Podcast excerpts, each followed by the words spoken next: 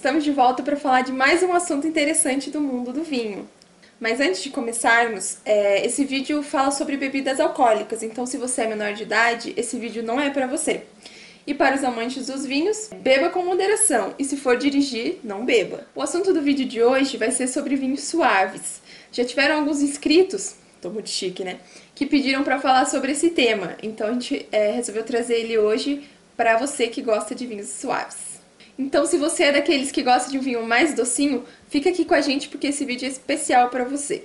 E o que são os vinhos suaves? Eles são vinhos que têm na sua composição é, uma quantidade de açúcar acima de 25 gramas por litro, conforme a legislação brasileira.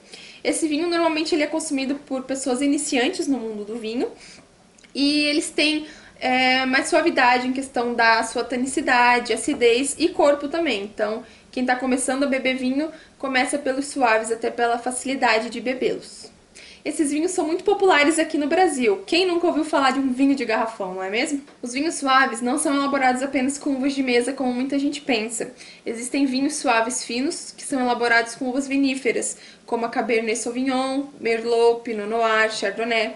E também existem os é, vinhos suaves elaborados com variedades Labrusca, e esses vinhos feitos com variedades americanas, como a Isabel, é, são os que são mais consumidos aqui no Brasil, que é aqueles que a gente encontra no supermercado, de diversas marcas de, de vinhos suaves, né? E como esses vinhos são elaborados? Durante a fermentação, acompanham o nível de doçura do vinho e quando atinge o nível desejado, é feita a interrupção da fermentação. Essa interrupção é feita com o processo de filtragem ou então baixando a temperatura.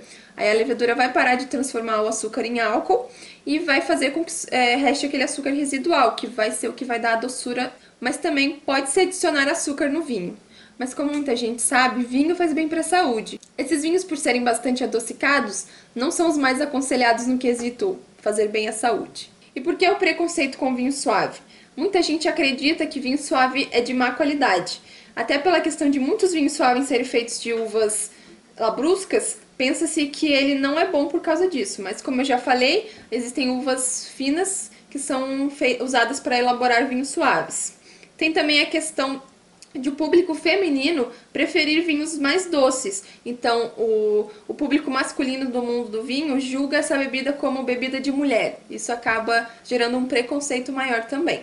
Mas é besteira falar que o vinho suave é bebida de mulher.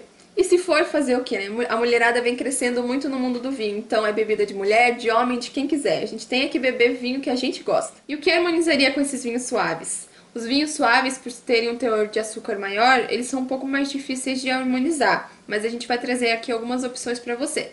Você pode harmonizar o vinho suave com comidas como sobremesa, pratos agridoces, pratos doces ou então pratos um pouco mais salgados. Alguns queijos também harmonizam com vinho suave, como os queijos azuis, como o gorgonzola e roquefort, também a mussarela de búfala, ricota e queijo coalho. Se dariam muito bem com esses vinhos suaves, é, principalmente os brancos. Então é isso, pessoal. Bebam vinho suave, porque o que interessa é o seu gosto pessoal. Se você gosta, é o que importa. Tchauzinho e até o próximo vídeo. Beijo, Jana. Feliz aniversário. Uh, blogueirinha!